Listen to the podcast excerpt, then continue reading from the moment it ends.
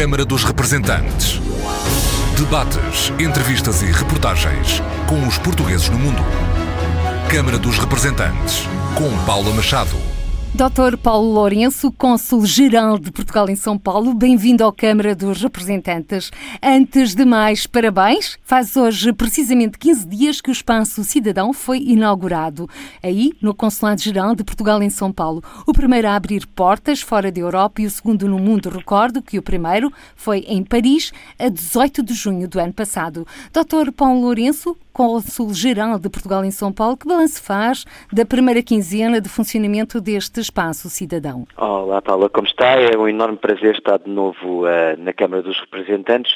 Eu acho que a inauguração do Espaço Cidadão, que teve o privilégio de ter a presença do Sr. Ministro dos Estrangeiros e do Sr. Secretário de Estado das Comunidades Portuguesas, é um momento único na vida do Consulado-Geral em São Paulo. Trata-se de uma etapa nova que é inaugurada na relação entre a administração pública portuguesa no exterior e os utentes eh, e os eh, cidadãos nacionais. E, portanto, para nós é um motivo de enorme alegria eh, poder inaugurar o Espaço Cidadão em São Paulo. De resto, foi este o consulado o primeiro posto diplomático a propor um projeto piloto para a instalação aqui do Espaço Cidadão e, portanto, de certa forma é a concretização de uma ambição que já tem há alguns anos e que procura, de alguma forma, elevar o patamar e a ambição daquilo que é o serviço público no exterior. O Espaço Cidadão foi inaugurado, como dizia, há duas semanas. Os primeiros atendimentos vão ser feitos amanhã, serão feitos cinco atendimentos amanhã, sobre os mais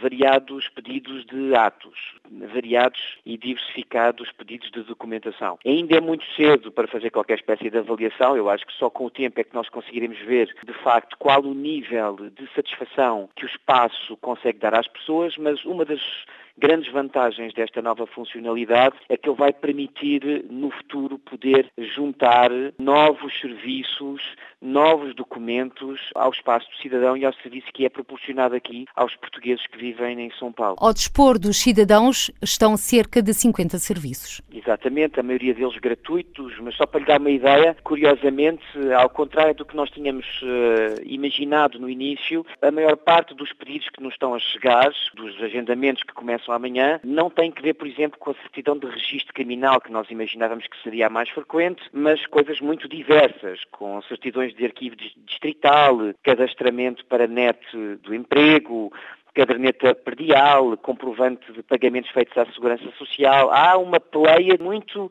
diversa de pedidos que nos estão a chegar e essa natureza e a tipologia dos pedidos que nos vão chegando também nos permitiram aferir ao longo do tempo quais os serviços que geram maior expectativa na leitura dos portugueses que vivem aqui. E um dos, dos que me parece já mais ou menos evidente e que já está de resto a ser pensado e que não consta ainda é de informação fiscal. Identificação de NIF, certidões fiscais, é o tipo de necessidade que eu acredito uh, a evolução nos próximos meses vai nos permitir reiterar como sendo uma necessidade para incluir no futuro nesta funcionalidade. Ou seja, novas valências. Exatamente. Doutor Paulo Lourenço, este espaço cidadão, conhecido no Brasil, ou pelo menos batizado como Espaço Poupa Tempo, é não só importante para a comunidade portuguesa, mas também para as relações entre os dois países. Eu acho que o Espaço Cidadão, ele acaba por desempenhar vários papéis que não apenas aqueles que nós adivinharíamos no facto de se acrescentar um serviço público e uma funcionalidade à disposição dos cidadãos nacionais no exterior. Há, obviamente, aqui uma evolução, há um salto que é dado na capacidade que o Estado português tem de servir os seus cidadãos no exterior, numa altura em que cada vez mais nós temos portugueses espalhados pelo mundo a grandes distâncias das cidades portuguesas, mas também porque eu acredito que o espaço cidadão introduz uma diferença qualitativa na própria relação que se tem hoje com o serviço público e com a forma como esse serviço público é visto, quer por portugueses, quer por cidadãos estrangeiros. E por isso eu tenho tido a ocasião de dizer, como disse, aliás, na inauguração aqui do Espaço Cidadão em São Paulo há duas semanas atrás, que eu considero que tão importante como a qualidade de vida ou o regime fiscal mais aliciante é ter um serviço público que é ágil, que tem um acesso que é fácil, que tem serviços que são modernos e sofisticados, e ter serviços públicos mais perto do cidadão, mais fáceis e ágeis para aceder, é um fator de competitividade para Portugal. É um fator que nos distingue tanto mais no Brasil, onde há uma relação cada vez mais forte com Portugal e onde ainda persiste aqui e ali uma certa visão meio cartorial do legado português neste imenso país. E, portanto, o espaço cidadão, ele, de alguma forma, acaba por ser mais do que aquilo que ele já é. Ele apresenta também uma, uma diferenciação, um salto qualitativo para a nossa imagem aqui. E agora, olhando o espaço geográfico, quero recordar que o Consulado-Geral de Portugal em São Paulo tem uma área geográfica correspondente à Península Ibérica, ou seja, Portugal e Espanha. Neste momento, Dr. Paulo Lourenço, qual é o registro de portugueses recenseados e uma estimativa de, dos portugueses que aí vivem? São coisas diferentes. Se estamos a falar do número de cidadãos portugueses nesta área de jurisdição, que abrange São Paulo e Mato Grosso do Sul, os números que nós temos à nossa disposição, que são os únicos números sobre os quais temos dados científicos, são o número de inscritos inscritos no consulado e esses hoje são cerca de 250 mil, um pouco mais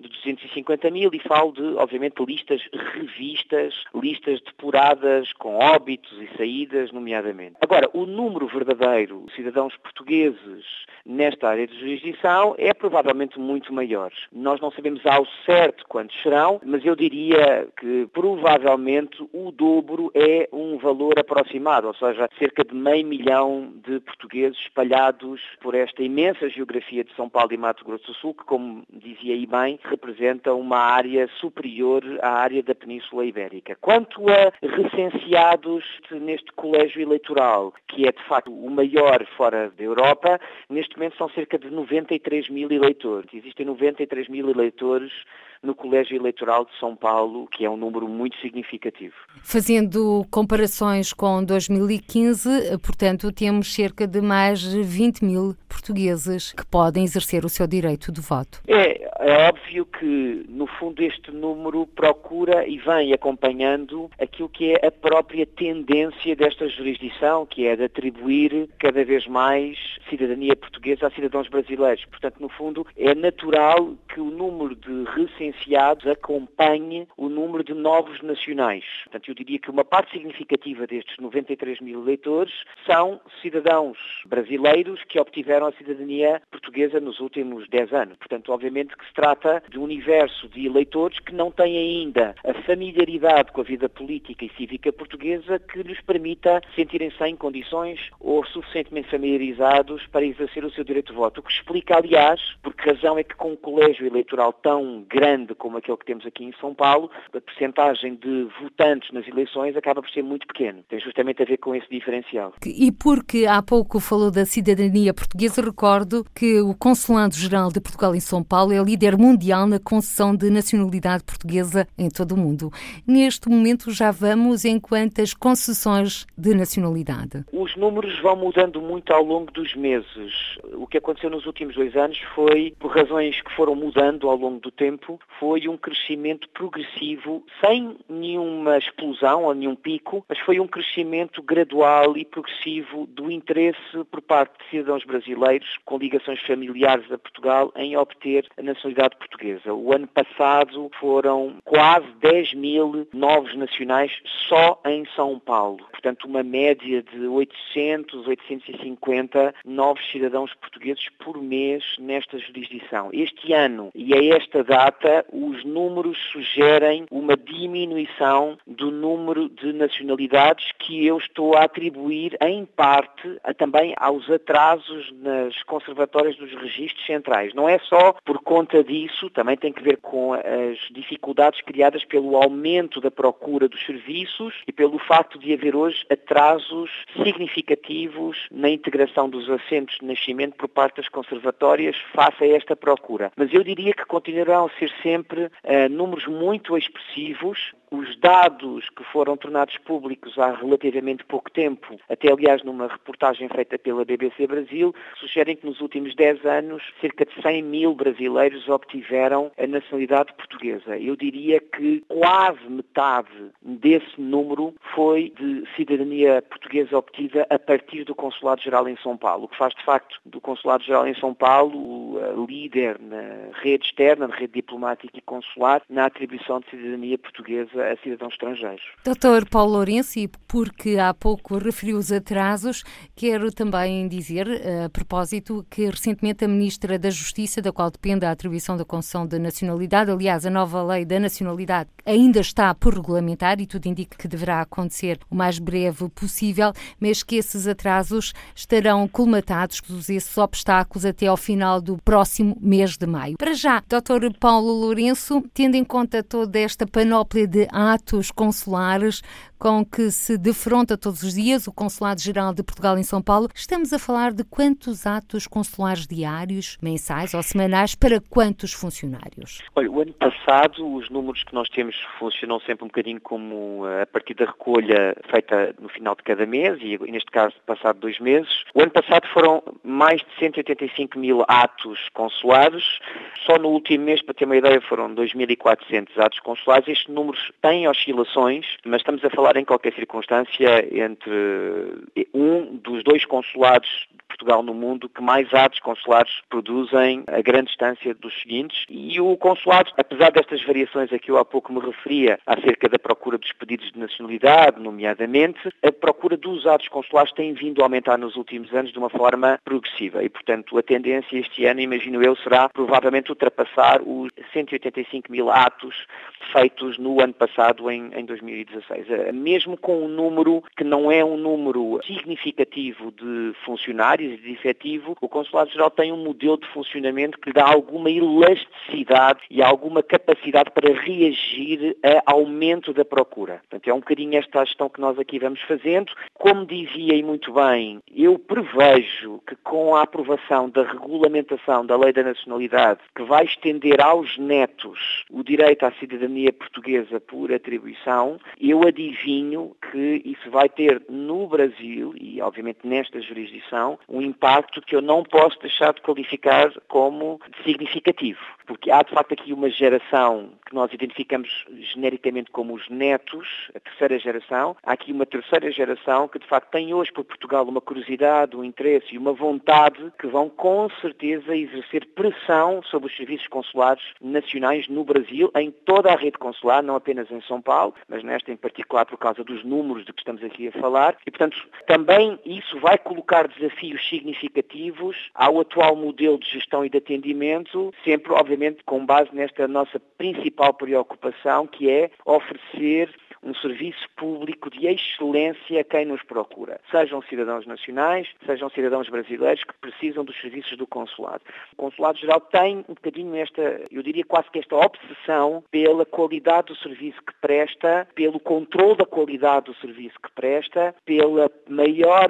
proximidade com o utente que quer servir. Para nós a lógica que interessa é a lógica do utente. Como é que nós podemos oferecer um serviço público que seja feito na perspectiva do utente? Como é que nós podemos tornar esse serviço mais útil para o utente e não ao contrário, impondo ao utente uma regra pré-definida ou um modelo pré-definido. Portanto, esse é sempre um bocadinho aqui o nosso esforço quase laboratorial, que é encontrar soluções que permitam, de alguma forma, trazer uma mais-valia para o serviço e que também se inscreve que lá está agora a inauguração do Espaço Cidadão. É mais um serviço ao dispor do cidadão que vive fora de Portugal, a grande distância do país. Dr. Paulo Lourenço, quantos funcionários tem o Consulado-Geral de Portugal em São Paulo? Depende da forma como nós contamos. Se estamos a falar da chancelaria, que é no fundo o coração do consulado, onde estão os nossos funcionários, nós, entre funcionários públicos e colaboradores, são 29, entre funcionários e colaboradores, 29. Nós estamos, obviamente, também fazemos parte dos consulados que, graças a este esforço de reforço dos, dos, recursos humanos por parte do Governo e do Sr. Secretário de Estado das Comunidades. Vamos abrir concurso para mais dois. Estamos neste momento a fechar justamente esse procedimento concursal agora. Esta semana ficarão atribuídas essas duas vagas, mas mesmo assim, obviamente, que é um número que para nós continua a ser um bocadinho insuficiente para todas as nossas necessidades. Mas como eu lhe dizia, nós também temos que saber utilizar o modelo de gestão do consulado, que é um modelo de gestão diferente dos outros consulados, tentar utilizar da melhor forma aquilo que são as vantagens deste modelo um pouco atípico e que lhe dá alguma capacidade e flexibilidade para reagir a oscilações de procura dos seus serviços. E, portanto, eu também estou convencido com o modelo que nós temos e este reforço agora nós conseguiremos dar resposta. Agora, tudo aquilo que não depende de nós,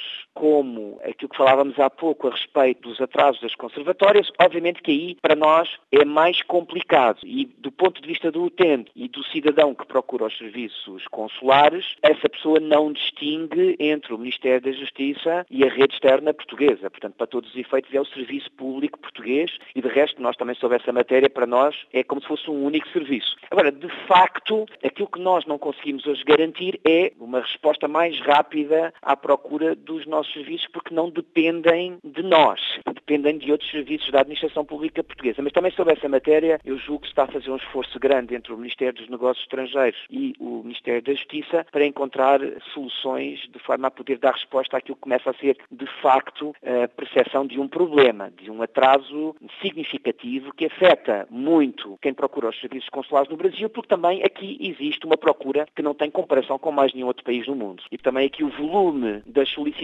e a escala do problema também é vista como muito maior por causa dos números que estão envolvidos. Até porque estamos a falar de emigração transatlântica. Mas, Dr. Paulo Lourenço, há pouco quando falava em novos desafios de gestão, também no atendimento aos utentes do Consulado-Geral de Portugal em São Paulo, não posso deixar de recordar que foi este consulado sob a sua liderança, que lançou em 2015 o CG Portugal SP Smartphone, o primeiro na rede diplomática portuguesa no mundo, para responder aos utilizadores, nomeadamente de iOS e Android, e terem acesso aos principais serviços do Consulado-Geral de Portugal em São Paulo. Dois anos envolvidos, que balanço faz deste smartphone, o primeiro da rede diplomática portuguesa no mundo? De facto, a estratégia que nós procuramos seguir aqui nestes últimos, já vai fazer cinco anos que estou em São Paulo, a estratégia que nós seguimos foi primeiro consolidar o serviço público que o Consulado-Geral oferece aos seus utentes, ver como é que nós o poderíamos melhorar. E depois, a partir desse momento, então, trabalhar aquilo que são as nossas redes sociais, a nossa capacidade de comunicar, de interagir com o utente. Isto tem que vir, obviamente, um bocadinho também com o universo de uh, utilizadores, de usuários e de utentes do Consulado-Geral. É possível fazer isso aqui, porque nós partilhamos a mesma língua, porque temos um universo muito amplo de utentes e, obviamente, fazia sentido, tendo em conta que se trata de uma unidade consular que tem uma particular interação com o público que serve, fazia sentido para nós fazer uma aposta significativa nos nossos instrumentos e ferramentas de comunicação. E, portanto, passámos a fazer uma revisão de todas elas. Relançámos o site do Consulado-Geral, que hoje, não sou eu que o digo, é considerado uma referência entre a rede diplomática portuguesa, eh, o site do Consulado-Geral, e a sua principal ferramenta de interação e de acesso aos serviços consulares. E nós, só para lhe dar uma ideia, o site do Consulado-Geral tem hoje cerca de 132 mil usuários registados e, portanto, são 132 mil pessoas que habitualmente veem informação que é divulgada através do Consulado-Geral, para além da utilização normal que fazem do site para efeitos de solicitação de serviços ao Consulado-Geral. Nós relançámos a página de Facebook do Consulado-Geral, que tinha nessa altura cerca de 2 mil seguidores e hoje tem 33 mil seguidores. A página de Facebook do Consulado-Geral é hoje uma ferramenta de interação, não apenas com o público do Consulado-Geral, mas com o público paulista em geral. Ele é um cartão de visita, ele é um mecanismo de relações públicas com São Paulo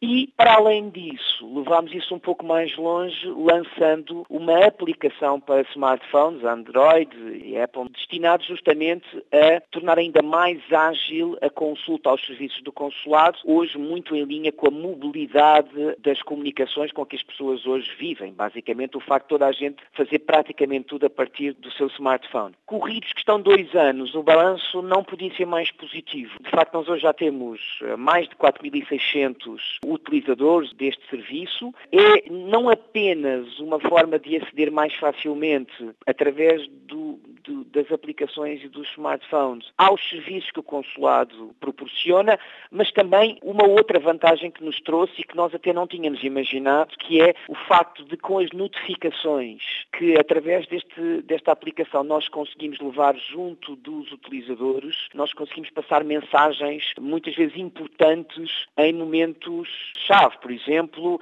apelando à votação num determinado escrutínio eleitoral, sugerindo um convite para estar presente num determinado evento cultural, lembrando que vai haver um evento com a presença de um dignitário nacional em São Paulo.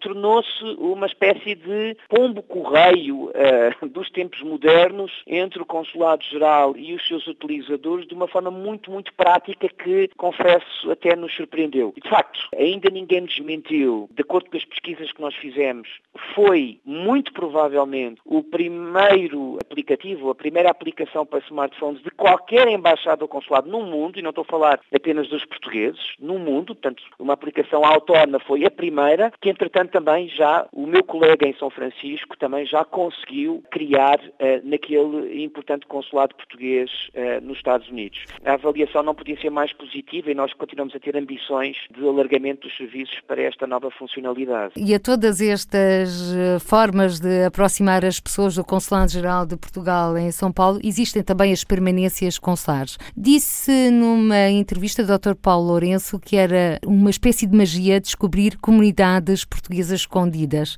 na sua área consular. Continua a acontecer? Eu não tenho grandes dúvidas, e já o disse por diversas ocasiões, em afirmar que a criação das permanências consulares constituiu uma verdadeira revolução para os serviços consulares portugueses no mundo. Pelo que nos traz de maior proximidade eh, junto dos utentes, particularmente em áreas de jurisdição tão extensas como é de São Paulo e Mato Grosso do Sul, mas também pela capacidade que nos deu, pelo talento que nos dá de conseguir mapear comunidades portuguesas, às vezes já muito distantes de Portugal, até se calhar culturalmente distantes de Portugal, que com a realização destas itinerâncias acaba por se reaproximar do país, acaba por se reconciliar até em alguns casos com o país, por verificar que a administração pública do seu país lhe está a prestar atenção, quer chegar perto delas, não está apenas naquela posição muito confortável e clássica de esperar que os cidadãos, mesmo que estejam a mil quilómetros de distância, se dirijam ao Consulado-Geral para tratar dos seus assuntos. E, portanto, eu creio que esta foi uma aposta ganha, é definitivamente uma mais-valia no serviço público que o Consulado-Geral presta e nós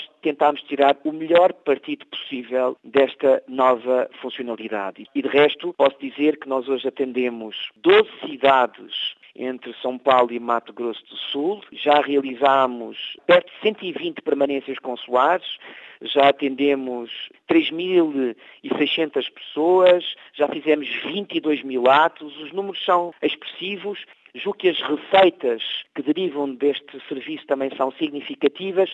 Nós aproveitamos isso da melhor maneira. Numa jurisdição com esta dimensão, isso é o que fazia sentido, e numa jurisdição que tem a relação que Portugal tem com o Brasil, em que nós temos de facto comunidades de várias origens, de várias vagas geracionais, com momentos de relacionamento que vão variando entre elas, a permanência consular permite de alguma forma reatar, restabelecer um elo e até uma empatia que tinha deixado de existir. E obviamente é também, como dizia isso a propósito há pouco do espaço cidadão, não deixa de ser também uma mais-valia na percepção que se tem do serviço público e da administração pública. Hoje, Portugal é o país atraente que é, nomeadamente do ponto de vista de turismo, da atração de investimento, é hoje uma alternativa credível em todo o mundo e no Brasil não deixa de o ser, também porque consegue ter um ativo que é a imagem da sua administração pública. E por isso eu tenho continuado a insistir neste ponto, que é nós temos que fazer dos serviços consulares, obviamente com as contingências que se conhecem, mas tentar tirar o melhor partido deles para fazer deles um ativo para a imagem do país fora. E eu julgo que o Brasil é um país de eleição para o fazermos, pela relação que temos, pela facilidade da língua, pela cumplicidade que partilhamos. E por isso eu uh, não posso deixar de fazer este elogio rasgado a esta decisão que foi tomada e, e julgo que, enfim, não falo pelos meus colegas, mas no caso concreto de São Paulo, não posso valorizar mais aquilo que foi esta inovação para o nosso serviço. Doutor Paulo Lourenço falou de receitas e de permanências consulares. Estamos a falar de que montantes? As permanências consulares eu não tenho acesso às receitas parciais, ou seja, eu não sei exatamente qual é a parte que diz respeito à jurisdição das receitas. O posto de São Paulo é, como muita gente sabe, o posto que mais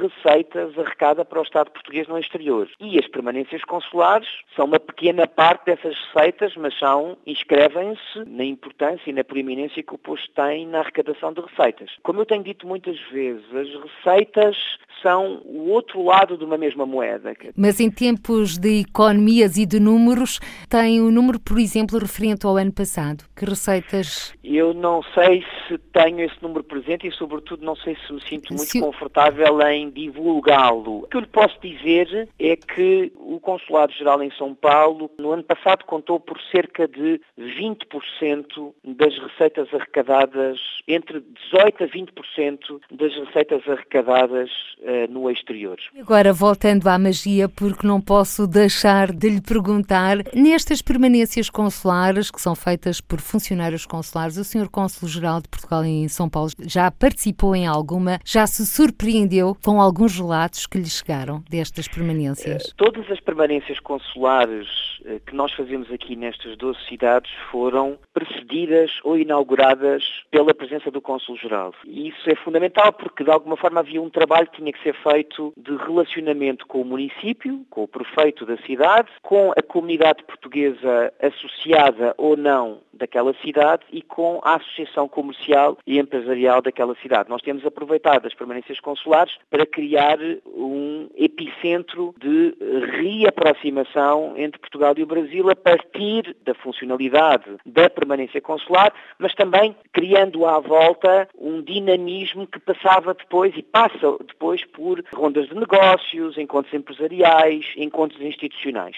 Portanto, é sempre um pretexto, um bom pretexto, para animar uh, uma presença portuguesa, não apenas na área consular, mas também na área da diplomacia económica e cultural, a partir do momento em que a permanência consular é inaugurada e passa a adquirir caráter de regularidade. E, portanto, em diversos momentos, não só foi uma surpresa para mim verificar que em cidades longe de São Paulo havia comunidades organizadas que por uma ou outra razão se foram afastando ou nunca tiveram particular contacto com a capital paulista e, portanto, com as dezenas de associações que temos aqui em São Paulo, associações portuguesas ou ligadas a Portugal, mas também com casos concretos de pessoas mais velhas que, comovidas, de alguma forma eh, viram naquele momento uma espécie de redescoberta do país que continuam a amar, mas que por razões várias, pessoais, familiares, dos quais foram afastando. E, portanto, é um momento mágico, é quase, muitas vezes, um momento de reconciliação com Portugal e não deixa de ser também, obviamente depois, como eu dizia há pouco, um excelente alibi para nós movimentarmos à volta da realização da permanência um outro conjunto de iniciativas que passa pelas empresas locais, passa pela revitalização das associações uh, luso-brasileiras locais, tem de facto sido, desse ponto de vista, uma, uma aposta ganhadora. E neste momento, como é que estamos em termos de diplomacia económica, se é que assim se pode dizer, tanto mais que o Consulado-Geral de Portugal em São Paulo, na pessoa do Sr. Cônsul, não tem parado. Têm sido muitos os governantes portugueses a deslocarem-se até aí com os mais variados pretextos, mas um deles é sobretudo a diplomacia económica. Enfim, eu só falarei, obviamente, por São Paulo. Eu julgo que isto é um esforço que hoje eh, a rede diplomática portuguesa faz de uma forma muito uh, ativa no Brasil inteiro. São Paulo tem, obviamente, uma dimensão que é própria, que exige respostas próprias, é a capital económica e financeira do Brasil, é também, em meu entender, a capital cultural do Brasil e, portanto, é preciso ser muito competitivo aqui, é preciso termos uma diplomacia em São Paulo muito ativa, muito presente. Eu costumo dizer que nós podemos não ter os recursos de outros países, mas no corpo a corpo nós somos imbatíveis em São Paulo e isso graças ao concurso ativo da Câmara Portuguesa de Comércio, da Agência de Comércio e Investimento Portuguesa, que também está sediada em São Paulo, por parte da Administração do Turismo de Portugal, que também está sediada em São Paulo, constitui hoje uma espécie de frente, digamos assim, convergente de esforços que nos tem permitido, como eu dizia há pouco, sem os recursos de outros países, ser competitivo aqui eh, em São Paulo, numa cidade onde de facto todos têm ou todos procuram ter uma presença muito, muito ativa. Eu não posso deixar de destacar aqui a este respeito, para além obviamente do esforço que o próprio Consulado-Geral e a AICEP fazem, eu não posso deixar de valorizar aqui o protagonismo que a Câmara Portuguesa de Comércio em São Paulo tem tido. É uma Câmara muito organizada, muito profissional, que de resto eh, não é surpresa, ganhou em 2016 o prémio de melhor Câmara Portuguesa de Comércio no mundo por parte da CCIP. E, portanto, eu acho que isso não é por acaso, deve-se uma excelente equipa que tem, sabiamente liderada pelo seu Presidente, Dr. Miguel Setas, que também é Presidente da EDP, mas acho que tem que ver também com uma equipa que, de facto, a Câmara tem sabido uh, reunir e que hoje, já munida de uma sede própria, faz dela, de facto, hoje um parceiro incontornável do nosso trabalho aqui. Aquilo que eu sinto hoje em relação a São Paulo, mais até do que eu sentia quando aqui cheguei há cinco anos atrás, é nós temos um conjunto de ferramentas, de parceiros que de facto remam todos na mesma direção. Todos fazemos parte do mesmo esforço, cada um com a sua área específica de atuação, mas todos convergindo numa mesma direção, incluindo obviamente também as próprias associações da comunidade portuguesa. Portanto, isso hoje permite-nos ter aqui um foco muito grande naquilo que nós queremos fazer, numa cidade que não é uma cidade fácil para captar o interesse do investidor, para criar oportunidades de negócio, porque também os outros países estão aqui igualmente ativos e também porque a realidade do que é a presença empresarial portuguesa no Brasil mudou também nos últimos anos e a Câmara Portuguesa e nós próprios tivemos que nos adaptar a isso. Agora, que de facto nunca há aqui um dia aborrecido em São Paulo, não. E todos os dias, de facto, acontecem eventos, há uma agenda muito grande, muito ativa. Só no mês de março, mês passado, em duas semanas apenas, eu tive em quatro eventos, houve mais, mas eu tive em quatro eventos para captação de investimento em Portugal com quase mil pessoas.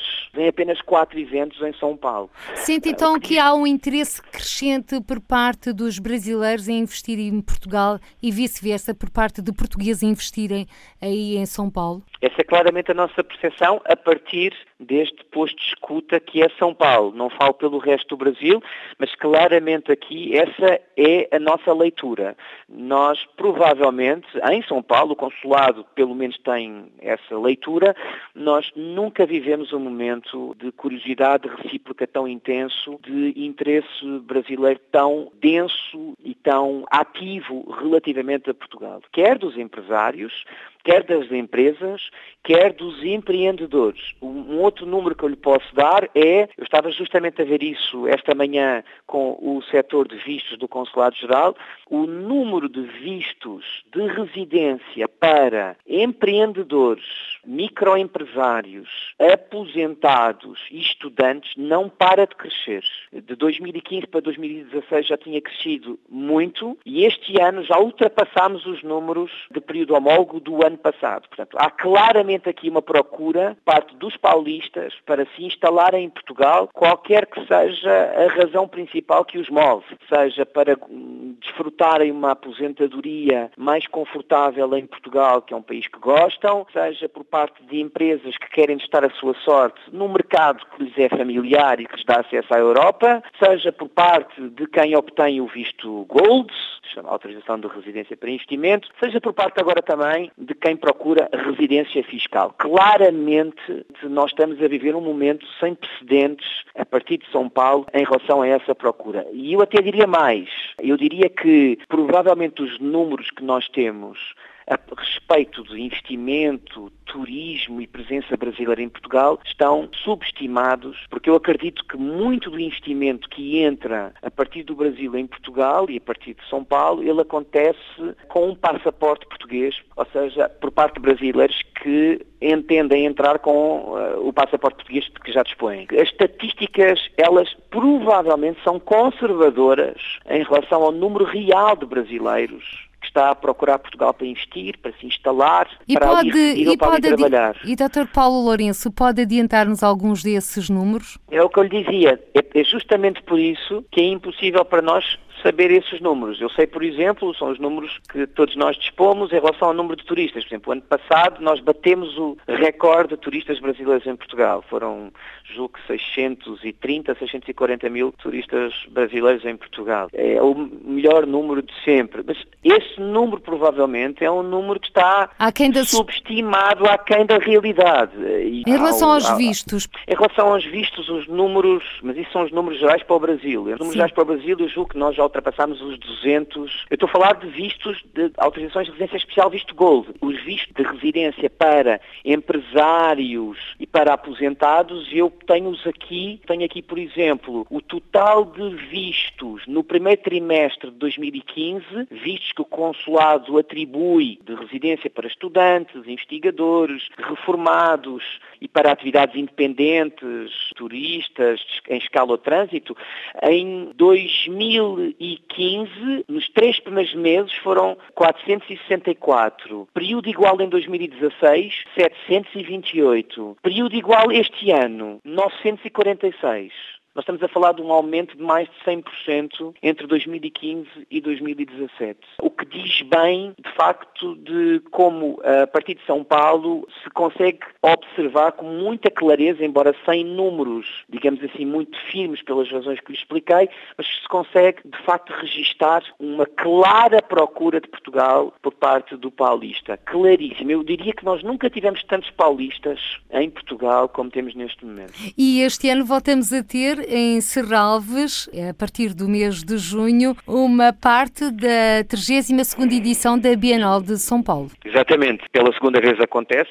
É uma itinerância na qual o Consulado-Geral esteve muito envolvido e que tem um bocadinho a ver com esta hum, grande preocupação que o Consulado tem mantido a propósito da diplomacia cultural e, sobretudo, do favorecimento de um ambiente de diálogo entre criadores dos dois países. Esta que é uma das mais importantes bienais de arte do mundo, para muitos a terceira mais importante Bienal de Arte do mundo, já há dois anos atrás tinha decidido escolher Serralves como a primeira itinerância do acervo da Bienal fora da América Latina, que eu acho que tem um significado e uma leitura particulares. A primeira fora da América Latina, a primeira na Europa, e o facto de ter corrido tão bem, tão bem avaliada, quer por parte da Fundação Bienal de São Paulo, quer por parte da Fundação de Serralves, ajudou muito a que, pela segunda vez, a Bienal de Arte de São Paulo pudesse novamente ir para Serralves. Para nós foi uma decisão que muito nos agradou, na qual tivemos muito envolvidos e que nos deixa particularmente particularmente feliz, mas tem um bocadinho a ver, como eu dizia há pouco, com um contexto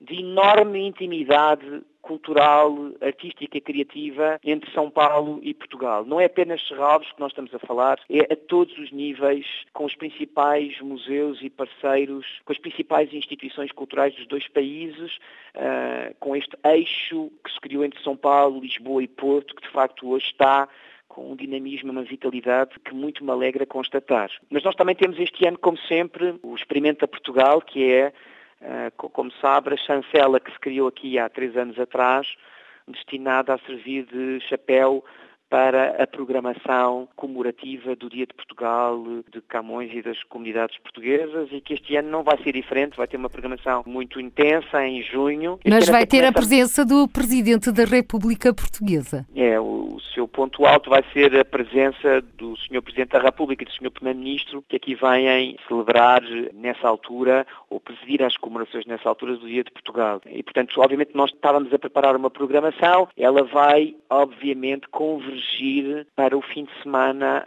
em que o Sr. Presidente e o Sr. Primeiro-Ministro aqui venham a estar. É, é uma programação que este ano vai ter como mote o diálogo das artes e da cultura entre São Paulo e as cidades portuguesas. E, portanto, nós vamos ter aqui, aliás, mais cedo do que costuma ser, vai começar em maio, nós vamos ter aqui um concerto do Camané, no Teatro Municipal, nós vamos ter inauguração de uma exposição do Museu Nacional Soares dos Reis na Pinacoteca do Estado, que é considerada a mais importante coleção de arte hoje da América Latina. Nós vamos ter a inauguração de uma exposição no Consulado Geral sobre a obra do artista português há muito radicado em São Paulo, Ernesto Meli Castro, pai da Janinha Meli Castro. Vamos ter aqui um concerto, em princípio, da Gisela João, eh, também no Teatro Municipal, e uma série de outras atividades nas quais estamos envolvidos, mas estes, digamos assim, sempre gravitando à volta deste tema forte, que eu acho que é hoje um dos principais elos de ligação entre São Paulo e Portugal, que é a arte e a cultura. E, portanto, fico muito feliz para além da programação que já estávamos a preparar, possamos contar com a presença de Sua Excelência o Presidente da República e de Sua Excelência o Primeiro-Ministro. É um momento de enorme alegria para nós, para a comunidade portuguesa. Eu acho que vai ser um momento muito forte este ano. Dr. Paulo Lourenço, Cônsul-Geral de Portugal em São Paulo, estamos a caminhar a passos largos para o final desta nossa conversa.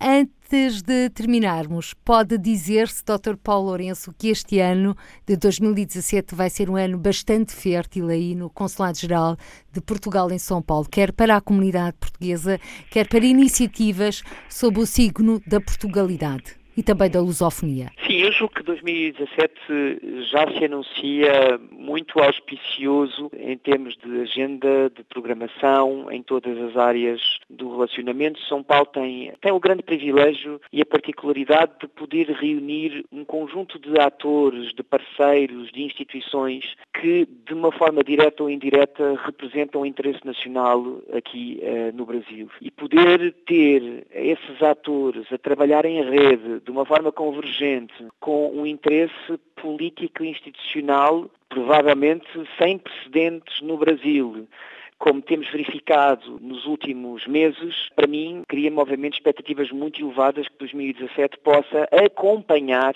o nível de ambição que 2016 já deu testemunho. Em 2016 nós tivemos, só aqui em São Paulo, mais de 12 visitas oficiais de membros do governo, para além do Sr. Presidente da República e do Sr. Primeiro-Ministro, que de facto constituem um sinal muito importante sobre o interesse com que Portugal acompanha São Paulo, acompanha o Brasil e é também também, obviamente, a reafirmação de um espírito de parceria e uma convicção relativamente à importância que o Brasil tem para nós.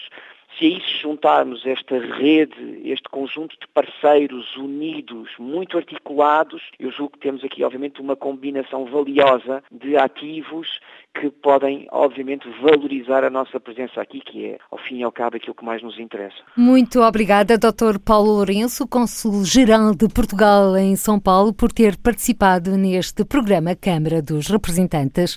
Por hoje ficamos por aqui. Até ao próximo encontro. Seja feliz. Câmara dos Representantes. Debates, entrevistas e reportagens com os portugueses no mundo. Câmara dos Representantes, com Paula Machado.